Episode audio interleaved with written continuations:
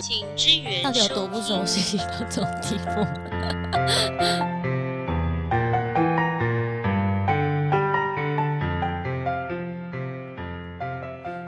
欢迎回到，请支援收听，我是 W。嗨，我是安妮。本集节目呢，由花莲最粘嘴的卤肉饭幽灵餐车赞助提供。你刚才说卤肉饭吗？卤肉饭为什么是幽灵餐车呢？是因为这个老板呢一直是我们的忠实的听众，然后他忠实的程度就是他每一集都非常认真的听。你们那时候跑业务是有去跟他聊过天，有他，他很猛哎、因为聊一聊，然后我就开始大笑，他就说：“哇，这笑声跟录音一样哎、然后呢，他那时候就偷偷赞助了我们很多的钱。对，是目前第一名，他就跟我讲说，因为他后来跟我讲，嗯他说因为他不知道行情，天哪！所以是凯子，应该说他知道外面的行情，可他不知道我们的行情很低，嗯，对，对，所以呢，今天呢要来帮他夜配一下啦。其实花莲呢，在大概四五年前吧，那时候吹起嗯餐车的风潮，对，然后他以前也是一个餐车，他真的是一个餐车。然后他摊位前面就会有一个小火车，然后他做好卤肉饭之后，他就会放在那个列车上转一圈送到你面前。小火车，对，就像那个回转寿司好一样。酷哦，所以它是回转卤肉饭。那它的东西其实有一个很大的特色，就是它会加一个炸的酥酥脆脆的半熟蛋，嗯嗯，所以它的卤肉饭呢又粘嘴，然后再加上那个蛋汁混合在那个米饭饱满的米饭之后，整个进嘴巴之后，我跟你讲，吃一口你就讲不出话，因为嘴巴很满，不是因为太黏，黏到你嘴唇都黏住了。 是有点浮夸啦，可是大家可以去吃看嗯看，因为这个老板呢是一个非常认真的年轻人，跟我们年纪应该差不多。然后他最近呢在花莲的电影城对面呢，国联那边有开了第二间的分店，对。在国联五路八十二号的二楼。他的新店啊的风格跟他之另外一间店原本那间店风格差蛮多的，这差很差很多吗？对你还没有去过对不对我？还没去过。它第二间店的风格就是它里面很漂亮，然后有一些完诶美所墙以可第一间拍店照。不漂亮，第一间店是比较古早味， 好枯对，燥啊它是比味。较古早。我是说真的， 它是比较古早味的风格。那第二间店是比较完美的，人家第一间店其实就很完美了，好不好？对，不同风格啦。所然后以它第二第二间是间更店，更年轻一对，点。它里面还有一些比较艺术的背景跟一些花花草草，哦，嗯，所以蛮蛮不错的，可以在这种环境下吃平价卤肉饭。所以是明天要去吃吗？嗯，好像可以。其实现在讲一讲， 会有一点饿，其因实那为现天在我是晚半夜十二点。我那天看到他赞助的金额之后，我就跟那老板讲说：“哎、要不然这样好了，就是我们几个呢，一个月都吃幽灵餐 车，然后就遭到挞伐，因为是真的一个月都吃是有点太扯。太扯了，可是像他后来那时候餐车转店面的时候，我大概一个礼拜有吃过三次到四次是最高纪录。我有印象，我那时候很常听到你说要去吃幽灵餐车。对，因为我自己也是他们的忠实顾客了。好，那今天的夜配时间就到这边。然后呢，今天呢，为什么就只有我跟 Annie 呢？因为其实对啊有听前几节节目就知道，因为阿伟呢最近在节目上的表现的非常的糟 糕。我自己其实那时候前诶前三四集我都没有一参与录音嘛，可是我都有听，听了之后我真的觉得这个人太你糟糕你不了觉。得他就是嗯、呃日本的第二集就是非常的欠揍吗？因为就讲过的梗啊，对呀、然后也不更新梗，然后转过去他就他这样跟老艺人有什么差？别？他这样跟许孝顺他们啊，不是？哎、哎喂嘿喂、哎、可是你讲许孝顺，他可能会说哦，我知道是谁哦。不但是你会敢我觉得他你会你跟说讲邱泽，他就谁哦。 没有跟你讲讲许孝顺，他肯定也是说，哎、谁呀、然后他可能会说他过世了嘛，哦，对他每次只要讲到任何就是年纪比较大一点，他就说他死掉了吧， 真的是。超没品的。所以其实我在那个前两集我自己录的时候呢，一方面是因为我想要录短版，一方面是因为我觉得不能让他再这样下去了。从所以从今天开始，我们的阿维伙伴呢就正式离开我们的请资源收离听，开了，阿伟再见喽，拜。拜。其实我们节目呢播到现在已经大概二十几集了啦，我们录到现在应该也晚了，应该有四个月了吧？有那么久吗？应该有吧？有啦，四个月了。天哪！所以我们从一开始的，我们那时候一开始是周更嘛，哎，周呃双更嘛，对，一个礼拜更新两集，然后到后面的一个礼拜一集。嗯我今天就跟 Annie 讲说，要不然我们两个礼拜一集，然后我就笑了，我就 好啊，因为录节目其实对我们现在在做餐饮业来讲，真的有一点压力，是因为我们的时间都太太满了。嗯，然后晚上又要弄小孩，然后又要吃宵夜，又要打电动，又要看片，哇，嗯真的很难。我这很样忙剧看不完，对啊，所以我们就想说，要不要双周更？我我要不然干脆讲我们双月更，太久了， 一年这只有样真六的集。太久了，像小孩子长很大了。 最近呢，那个听众的信箱呢，应该差不多爆满了。对因，为前两集我忘了这个 东西，因为我有点想忽视说，接下来写信的人他到底会是用什么样的名义、明星的名字来跟我写。那今天这一集呢，我统整了一下，哦嗯最近其实很多人在讲那个前一阵子泰鲁阁火车发生的事情嘛。嗯，对，我们自己住在花莲，其实我们的感受很深，因为火车的确是我们往外去外县市一个很几方乎便是的唯一一个。对，就是你要就开车，要不然就是坐火车。那开车对我自己本人来讲又很难，因为长时间我真的会睡 着。所以其实这件事情发生的时候，大家都很难过。可是我其实在这个事情发生的时候，我心里就有一个想法是，嗯这件事情跟高雄气爆的时候，很多人会在旁边煽风点火、说风凉话的状况一定是一样的。对因为我觉得酸民呢，在网络上他讲话是不用负责任的。可多半这些酸民，他们其实也有可能都是你身边一些很伪善的人。哦，所以其实这一次听众很多人就讲说，就依我们自己是花莲人，有没有对于这件事情有一些想法或看法？然后我真的想，这件事情能有什么想法跟看法，不就很难过吗？对啊，而且因为这个社会，其实我们要去改变很多的东西跟环节是太难了。嗯其实像我现在加入那个青年发展中心，我其实有一部分是想说，如果以我自己是现在还算个年轻人的角度，我能帮助这个地方一点点什么，虽然会有点困难，因为毕竟我们也不是说考试进去，或是我们拥有丰那个丰功伟业啊，然后进去做什么。其实我们就是一个年轻人，透过面试进去当这个委员，所以其实要去解决这件事情有点难。那我们如果能透过我们的节目去给听众多一点点的想法，跟多一点点的改变，或是认清你身边的人，其实这是我们节目的宗旨啊。就我们希望在很轻松的环节下，让大家可以听到一些东西，是觉得对自己有帮助的。不过所以他，嗯，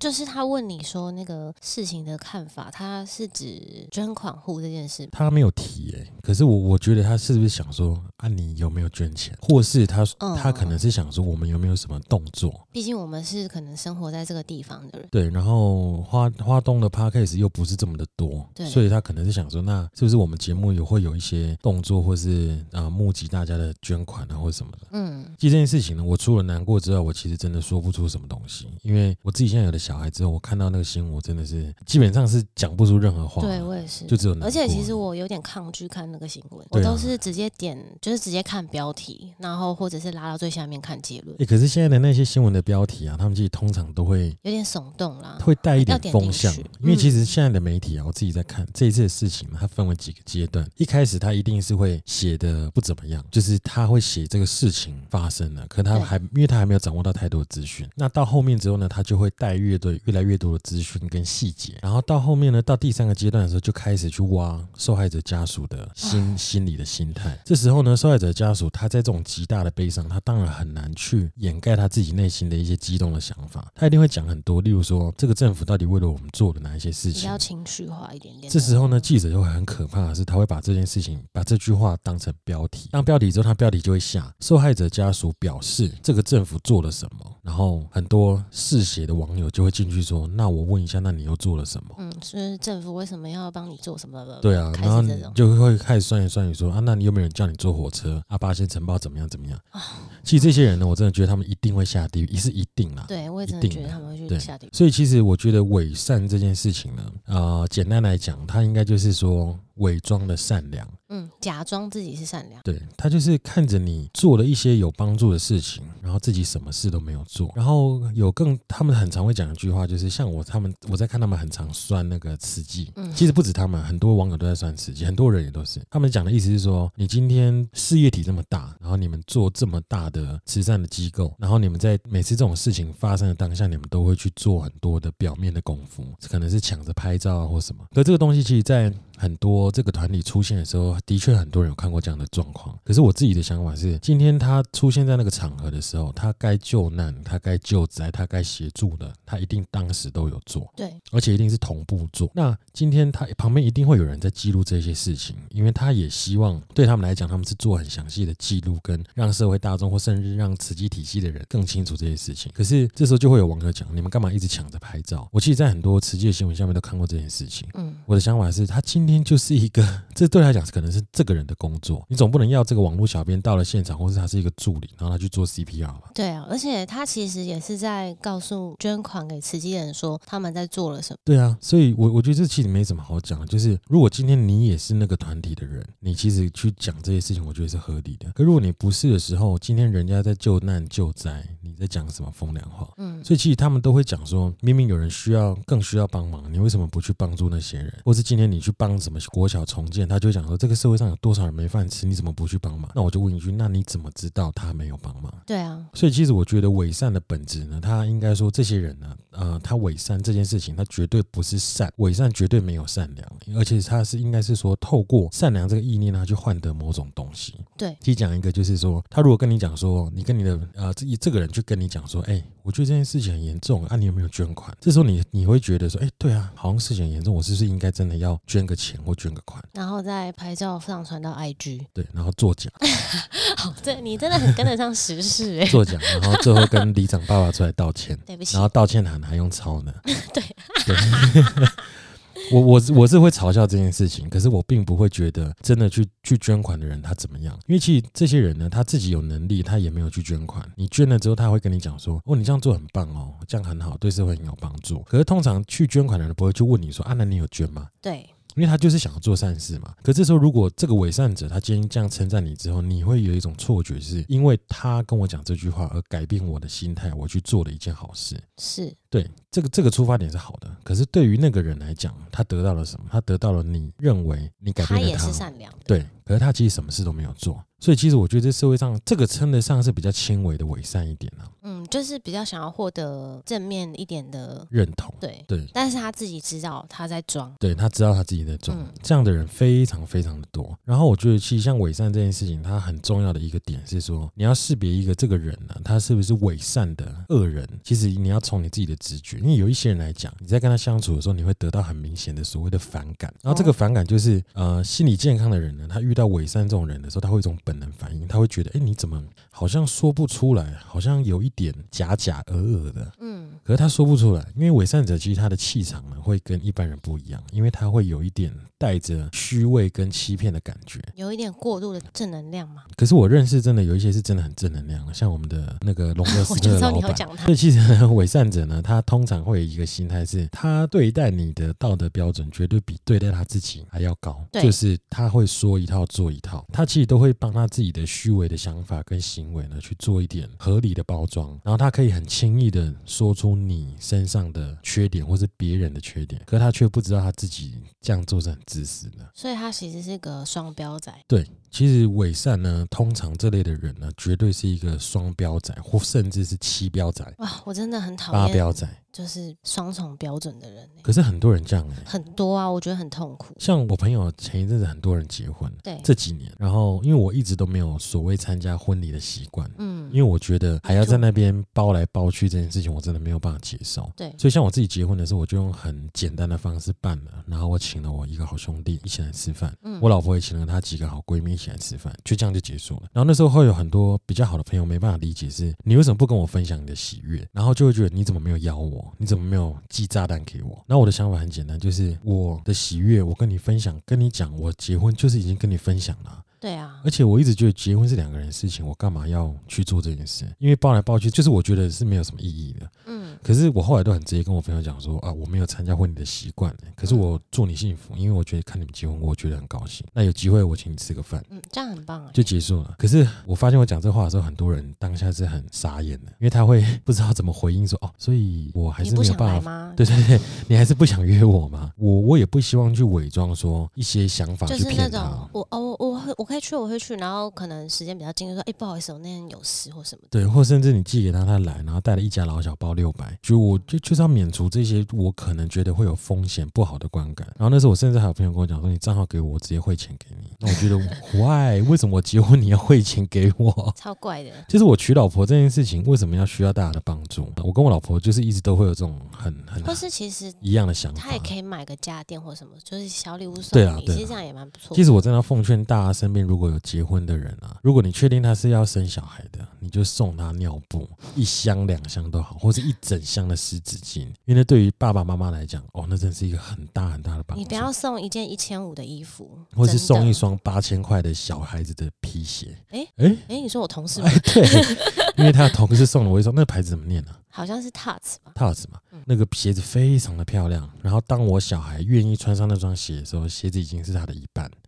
他穿不下了。然后那一双我就不知道该怎么处理。我其实那时候应该把它拆一拆，做成吊饰或是。钱包之类的钱包嗯，所以其实像我觉得啦，伪善这件事情呢，他们通常都会把很多事情变成像合理化。这时候我们就要反问大家了：那你有没有对于其他人的时候，你自身的标准放的不一样？你说在什么样的事情上？就是例如说，你会有一些通常是像感情、情感这件事情，对例如说，你的闺蜜跟你抱怨说啊，我男朋友又啊对我不好啊，或是节日都不跟我过啊什么的。嗯，这时候很多人的方式是会说，不是啊，他这样也太过分了吧？这王八蛋他应该多陪你的、啊。可是这时候他没有去想的是，那他自己对他另外一半是不是也是一样？嗯那这时候他其实也是一种煽风点火跟双重标准在讲这件事情。所以对这个其实我觉得也算一种伪善。他把情感这件事情，当你跟他说的时候，他用很高的标准去评断，可是他对自己呢？嗯，我懂你意思了，就是那种不是啊，生日应该要送你一个二十万的包吧，对啊，他然后这样自己太男不朋爱你友了就带吧？他去吃顿饭而已，这样，对，然后他可甚至这可大家能也不敢讲什么。对，甚至可能她自己送了她男朋友东西，然后她男朋友可能也不屑一顾。这时候她只能用这样的方式去说服自己说，嗯，其实你男朋友也没多爱你嘛，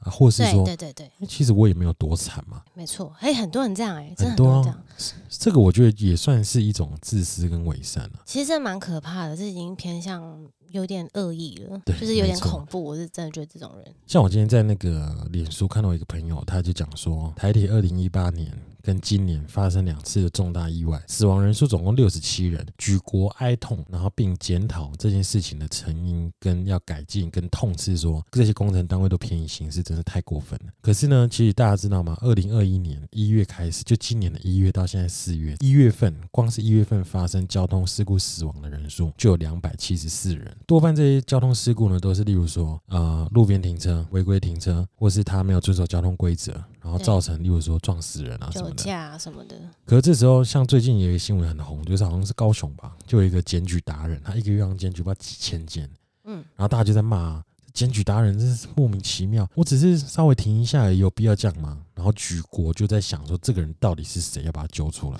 这个其实就是一个很明显的伪善。今年一月份，他的死亡人数就已经高达三百人了。这次事故过世也非常非常多人，可是大家都没有去想说，今天你的便宜行事，你的很轻易的违规停车这件事情，它可能就会造成另外人生命的危险。是啊然，后你反而就要去检讨检举的那个人，这个对就是一个很我没有办法理解的状况。我觉得会有点像是大众的想法比较多的是哪一个，就是有点被带风向。这十个人里面有九个人都说这样是好的，那那我们就跟着这样好了。嗯反正你没如果错是那个那最后一个人，你可能会被骂，对，这也是我得。觉得很，就是我现在很难，就还在调试的一个一个事情。可是有时候其实像风向这件事情，都是新闻媒体多半都是主流媒体在带的，他通对常啊就会用一些很耸动的标题，像我们刚刚讲过的，他用这个方式。那如果有人真的他没有办法去细看整个新闻的脉络的话，他就会觉得说，对啊，这件事情就是这样。独立思考一点的人，他看完之后，他自己还是有自己的判断能力的。嗯，可是多半的人是没有这样的能力的。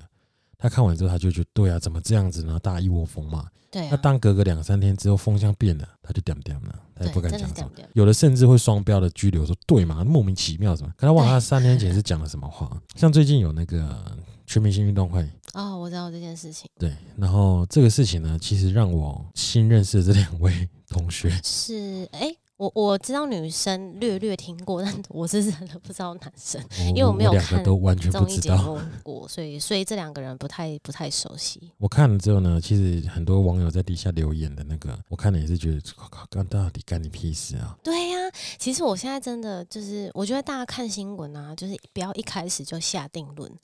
就是你你可以等个他一个礼拜，你就会发现有很多很多面向不同的新闻出现。对，然后探讨的东西都已经开始变了。对，所以我觉得真的不要当下就就下定论，或是就就开始去人家的脸书炮灌轰爆人啊家或是对我就觉得这样很不 OK。对，所以其实我现在我现在很常看到下面会有一些比较理性的网友，他们就会讲说这件事情，我觉得让子弹再飞一会儿，嗯嗯，对，就是再长一点的时间再去评论这件事情。就像台铁这些事情啊，我后来当天发生的前一天，我才刚从外县市坐火车回来。回来之后新闻一出，然后其实我新闻一出的大概一个礼拜内，刚好第七天我就要坐火车去台北，所以其实我心里是非常的紧张的。嗯，然后我记得我那天在车站的时候，我在等车的时候，我早上就听到每一台列车出去前，他们就按很长的鸣笛声。哦，然后当下我想说，哎、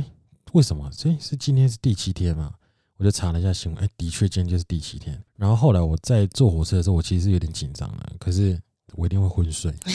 对，当我睡一睡，真的是我有一段时间我就突然醒来，因为我觉得那个速度慢的不可思议，就我觉得有点可怕。嗯，我一醒来之后，发现我们刚好经过那个隧道的旁，哦因为它是双向嘛。对，经过的时候，大家整台车那个气氛凝重到一个完全没有办法接受。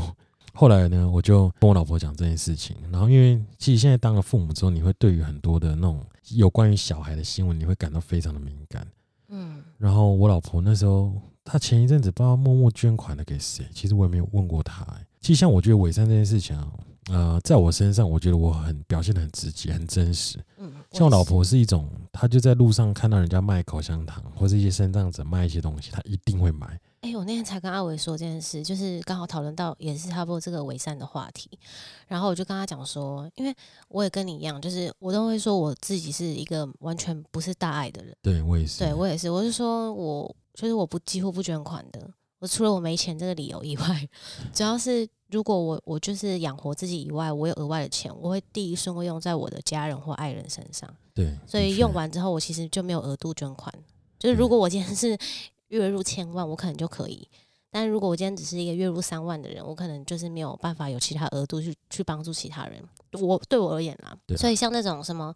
十元便当的阿嬷，我就真的觉得他们就是菩萨哎、可是我真的觉得，其实资源便当阿妈这种事情啊，真的就是，不我觉要得过对于，度啊报道嘛我。觉得对于社会这件事情，它其实是弱势族群是有帮助的。对，可是会有更多捡便宜的人去吃。就是他没有办法筛选啊呐、对，那他今天去吃的时候，其实对于那个阿嬷来讲，他就是一个负担。可是啊，对于阿嬷自己本身的意念来讲，他觉得这是一个大对爱。对，可是这时候你其实就是在浪费跟消磨他的爱心欸呢、就是嗯，因为你明明知道他卖一个会赔赔两个，以成本来算好了，很多人就为了贪小便宜就会去，就是真正需要帮忙的人他反而帮忙不到。嗯觉得像台湾人，他可能在设计很多像店家的行销活动什么时候，我就要给大家一件事情，就是不要低估人性。哦不要挑战人性，因为人性绝对是很可怕的。像以前前几年，现在甚至也有，就是很多所谓的爱心无人商店，哦常常就是新闻会出说，就是有恶劣的人民众去把东西全部一扫而空，然后他可能还开宾士去拿，对，开 B N W 去拿，那真的需要帮忙的人他是拿不到的。其实这就有点像以前那种学生时期的助学贷款，哎、助学补助的或者学杂是费减免、低啊收，入户，对对对。然后因为那个时候啊，我有一个同学，他们家是做产品业的，就是好像不需要缴税，所以对他们来说，呃，对政府来说，他们算低收入户。可是因为他其实他过得很不错，就他们家境很好，对所以那时候他就，呃，那时候我们都在申请这个东西的时候，就在看怎么要准备什么资料，然后就问他说：“哎、呀，你你有需要申请吗？”这样，他说他他说他不需要，他就说因为哎呦他、他说我很难得哎，对对对，他就说因为因为老子有他钱不是，他就说因为我就是他说他不要去占别人的名额做这件事哦，情，太棒了对，他就说因为他其实负担得起学费，他就不要再去占人家名额做这件！Oh my 事 god，情。我起鸡皮疙瘩，因为对我已经很久没有听到这么正向的事情。是真的，是真的。然后他他真的是就是你你知道他很有钱，可是他不会有让你觉得很炫占人耀家或什么便宜的。的对对那对，然后他就可你知道我认识一个啊，就是嗯身家上千万甚至亿的人，他当他如果你跟他讲这件事情，他一定会回你说申请啊，干嘛不申请？一定要申请的、啊，哦，我知道是谁耶、哎对，就是政府给你的，你干嘛不拿？一定要拿的啊、那、哦我可以拿，为什么我不拿？我又不是抢来的。对，因对为因为你知道，像这种，我觉得有钱人分为小有钱、跟很有钱、跟超级有钱。嗯，通常小有钱的人呢，越会讲，因为他会觉得他自己啊非常有钱，在一个 level 上面。对，他会觉得我跟你们不一样。所以其实像很多人在申请台湾的很多的那种福利补助的时候，他们都会有一个心态是：我申请，我资格符合，我不管我需不需要，我就是要拿，因为这就是政府给我的啊、而且其实我很非常讨厌啊，就他们选举的时候提出的那个政策叫做国小的呃午餐免费，对对我，超级痛恨这个政策哎怎，么这样讲？我们花莲的哎，国中还高中以下营午餐都免费，因为太多县市都在做这个。可是我就觉得为什么？嗯、就是我我不懂理由哎、因为他我我当然知道背后的理由啦，可是我就觉得做这件事情很没有意义。没错对，啊，因为你完全是里面有多少人，他是就像我朋友这样，他是负担得起的。那为什么你要就是剥夺他可以负担的权利，然后去把他把这个东西压缩在这个预算上？没错，其实我、对啊我觉得像有我有一个朋友就跟我讲过一句话，就说啊、呃其实政府单位呢，通常他们在做很多补助措施的时候，他们都很难顾到大家的想法，嗯所以他们通常就会说，那干脆就全部都给，就不会因有为人讲谁不话得罪？对，人性这件事情来讲，他可以占到便宜的时候，多半的人就会选择不闭讲嘴话。对我，我既然拿到了嘛，那我就不说话。嗯，可他其实没有去思考过，他到底需不需要。是啊，那这时候很多人就会讲啊，拜托白拿白不拿，哎，这这我的纳税钱呢、对，你知道我以前很很有一两个员工跟我讲这件事情，我都跟他说：“哎、拜托你，你的年收入没有办法 报税，因为那时候他们可能刚进来，薪水不高，对或是他甚至他自他己搞不好是攻读生，对。那我就想说，你你有报过税吗？真正的税是是不一样的。是啊，可是像大家都身边一定有很多人那种，他申请低收入户，可他却开跑车，对，开宾士，真家的里住透天很多，真的非常真的非常多。可这类的人呢，他呈现出来，我甚至有听过说有有很多非常多的有钱人的企业家，他们家里可能甚至都是这样子在做这些省，他们认为省成本的事，可是他们可能还会去小额捐款，然后跟大家讲说他在做善事。这其实都是一个很很奇怪的，我没有办法理很奇解怪的就是事情。可那那你觉得你算善良的吗？我觉得我算善良，就像我刚刚讲，我老婆她看到那些弱势，她一定都会去买她的东西对。我刚跟我老婆在一起的时候，我我一直很怕她会觉得我是一个不善良的人。对。然后，所以当她去第一次去，例如说拿两百块去买个两条口香糖的时候，我那时候就跟她讲说，我觉得啦，就是今天出来他需要你帮忙的人，他其实今天拿这个口香糖给你，可是我觉得这个东西的价值的价格，它还是要反映在一个很合理的阶段。对，就例如说一跟条我一十样块钱的口香糖，它可以卖我三十块。嗯，他不能卖我一百。对因为当卖我一百的时候，代表他是在消费我的爱心，是，就是我是为了帮助你而花一百块去买这个口香糖，我不是可是你却在利用我的同情心对，跟爱心，所以我我后来就一直没有去做这件事情。可是像我老婆，她后来就会给我钱，然后跟我讲说你去跟她买。买了几次之后，我自己有掏过一两次的钱，嗯，我就去买了。像我每次去台北车站，我都会买饼干，对哥哥姐姐， 因为我觉买得饼干很好吃哎、对，就对我来讲，哎、我可能有需要，我也觉得我想帮助他，我对就会买。然后因为我觉得那个价价钱是合理的，对，因为我曾经在合理那的个信义区，我就遇过有人要卖我打火机，那时候我还在抽烟，嗯，他就说要卖我打火机，然后那打火机就是很一般十块槟榔摊那一种。然后我就想说啊，反正我都会用到，就跟他买。我说这个多少？他说八十。我想说哦 shit，八十。哎、而且其实你问完，你当下会不知道你该买还是对，不该然后我就问他买 说啊有没有别的？然后他说哦有口香糖，我说、啊、一条多少？他说100五五十，然后他说五十哦 shit，然后后来他就开始拿什么螺丝起子啦，说这个诶三百五啦，什么嘿就怪给西子出来。然后可以台湾呢很多这一类的残缺的人呢，其实很多人是被控制住的。对这时候我就会开始哇想说我。这样子，因为新闻那时候都有报啊，就是有那种对箱型车带着三四个身障者到车站之后一哄而散，然后各自有各自人带去各个地方，这个一定是存在的。电影看的都是真的，可这时候我我就选择我不做这样的事情，是因为我没有那个多余的这么多的能力跟大爱去帮助这些人。可我老婆那时候就讲了一个很我觉得很感动的话，她就说：“我宁愿帮助这些人，帮助到真的需要帮助的人，您哪怕十个里面只有一个，就是不要错杀啦，对我不要错过那个需要我帮助的人。嗯。我听到之后我就想说，哦天哪、我要娶她。 哎、而且我我我那时候跟阿伟聊这件事情的时候，我就说，像我就是我真的没有大爱，所以我我真的不会去做这些，就是比如说买像路边看到会买啊，或者是捐款这种。但像饼干我会买，就是因为我真的觉得很好吃，然后我就觉得那个对也是价格合理，然后我就觉得哎、那顺便可以帮助到他们也不错。嫂子她就是真的，她看到什么都买，她连书法画都买 ，对她买过书法画真的很而且我记得猛那时候好像五五百一副，对不对？我忘了，他好像买两副，他两副，而且他那时候跟我讲说，你可以挂你房间呢、我想说，哦天哪、因为那个上面写的可能就是那种今生一世缘这坚种，若磐石。对对 对。然后他就说，可是你不觉得他写的很好看吗？他是写的很好看，因为我有仔细看，对哦对，只是对我房间不适合挂 那个。而且我老婆她有爱心到啊，她之前只要看到，例如说身障人士推轮椅、要按电梯或是要上捷运或干嘛，她一定会去帮忙。哦，他是这个我也会、欸，她是一这个我也会很惊人，我觉得很惊人的大爱。像我之前，我我一直不敢做这件事情，是因为我小时候有阴影。嗯我小时候小学一年级的时候，那时候老师就课本都会说要日行一善嘛，要帮助有需要帮助的人，嗯你要扶老太太过马路。然后那时候小一的时候，我真的就觉得说，嗯，从今天开始我要扶老太太过马路，哦耶！好可爱哦、然后我回家的时候，我就看到一个阿妈要过马路，她拄着拐杖哦，嗯嗯，我就过去直接抓了她拐杖说：“阿妈，我扶你过马路。”然后她就把她拐杖打我，她就吸纳什么就打我。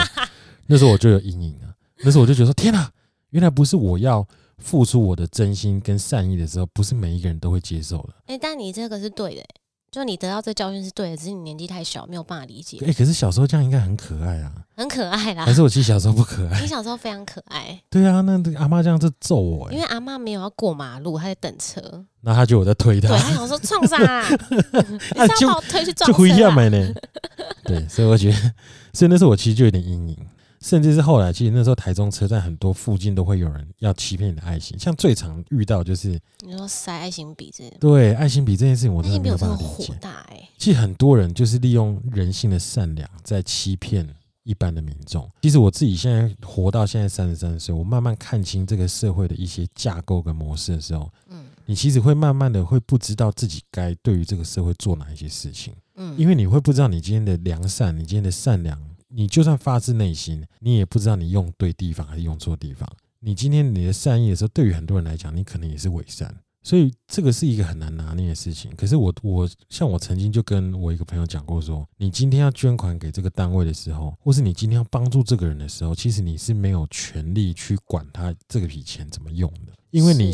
出发点是你想要帮助这个人或这个事件这个事情。嗯如果你觉得不对的时候，你其实可以把你的捐款收回，多因为半你可以不的。是花钱买它，对，像很多人就讲说，像很多年前有一个三姐妹，我记得她们是在卖，是买手机的吗？对，哎、她们我有印象这个新闻、欸，她们不知道是卖布，丁还是卖蛋糕，我忘好像了，是布丁但是吧我。记得买手机这个这件事对，情，然后其中有一个姐姐呢，就去买的手机，用了 iPhone，然后有人去买的潮牌，然后那个潮牌我相信应该是仿的啊。可是那时候社会就开始炮轰了，就他们就说我捐款给你是要帮助你的学业，不是让你去买手机的。然后大家就一窝蜂的干掉他们。然后那时候很多人干掉，我相信有九成人是没有捐款给他们对，的一。定是他们就说：“你凭什么拿人家的善款去做这件事情？可是今天你是捐款给他，你的目的不就是要改善他的生活跟环境吗？他今天不管他有没有去教育这件事情，他书就像那个一般老师嘛，我每个学生教，哪一个学生不念书，我哪管得着？那可是他今天为了改善他自己认为的生活，他去买手机的时候，你这个没有捐款，你吵屁啊！对啊，捐款的而且人都没靠呀，你搞不吵什好么？他有付完学费，但是那个是他自己存钱买的、啊。对他可能也有在打工，然后那件事情，那时候大家就在讲说，爱心被泛滥的，被这些人利用哎这件事情是过很不合理的。说到这件事情啊，有一个是我很不行接受的爱心捐款，就是前阵子有一个一对夫妻生了五个小孩，哦哦，没错，这个我真的是看了超火大的，没错，我也没有办法理对解啊，，就是你没有能力，但是你却一直生小孩，然后你还拿了这些钱，然后而且你我还记有得没社有去会补工助作嘛，，对，没错。这个我就觉得很气。他后来好像也是换手机被被干掉，被骂爆了 到，底有多爱换手机啊？这些 人，所以你就知道为什么大家每一次买手机的时候都会想很久，因为对于大家来讲那是辛苦钱，可当你获得一笔意外之财的时候，你想说马上，Oh my 啊换了 god，啦换而且 iPhone 现在了 iPhone 超贵的啊，iPhone 十二 Pro Max。对 这个像这个我就真的很不行哎、欸。对，自己这就是我自己其实很常却步在做这些想做这些事情的原因。可是我觉得我这样做没有错，嗯因为很多听众可能会想说啊，你们这样也太冷血了吧？什么对社会没有公义？是，我觉得我们可以做到的事情是别的，就像就以我们店来讲，嗯我们那时候就像我们前之前节目有讲过，我们那时候提供所谓的爱心餐对啊，这这真的太忙了，我们又忘了去联络学校，我跟你讲，今年已经四月了，莫名其妙就四个月了。这些真的太忙。我们从去年六月忙到现在。好，那今天如果有人听到，就是如果你是身身处教育单位的，你想要有这种爱心餐合作的需求，欢迎跟我们联络，因为我们是真的很乐意做这件事情。对，只是很忙，所以真要的提醒一一直下。忘了这件事。我那时候上次有跟一个光复的老师提这件事情，然后他意思是说，我们其实提供爱心餐这个点子很好，可是对于他们偏向来讲，交通是一个问题。哦，对可交通就不是我目前呃很简单可以去协助他们的，嗯对，所以要不然呃可能就是用餐盒的方式也可以啦，你说送过去三个小时，就是冷掉了生甜点盒，呃，会有很多的合作的空间呢、 嗯所以如果今天你刚好呢是啊、呃租小巴士的，或是你是开游览车的话，嗯，各方面都可以。跟跟我们联络，因为我们希望其实串联每一个业主、每一个企业家或是每一个创业者，他们其实想做的事情都有很多，多半都是因为自己的能力可能他没有办法照顾这么广泛。可当有一个人跳出来去串联的时候，其实大家都很乐意做。没错，没错，好，今天节目就到这边。哎、好，会不会太突然？会不会太突然就结束了？呃，不会。其实我刚刚就想说，哎、你你的 tempo 应该是差不多了。差不多了，因为好像开始有点词穷，开始乱讲了。OK，好，那今天节目就到这边。那我是 W，我是安妮。那今天节目就到这边了。阿伟下一集不用回来喽，拜拜，嗯嗯，大家有没有发现这一集的质感比较好呢？拜拜。拜拜。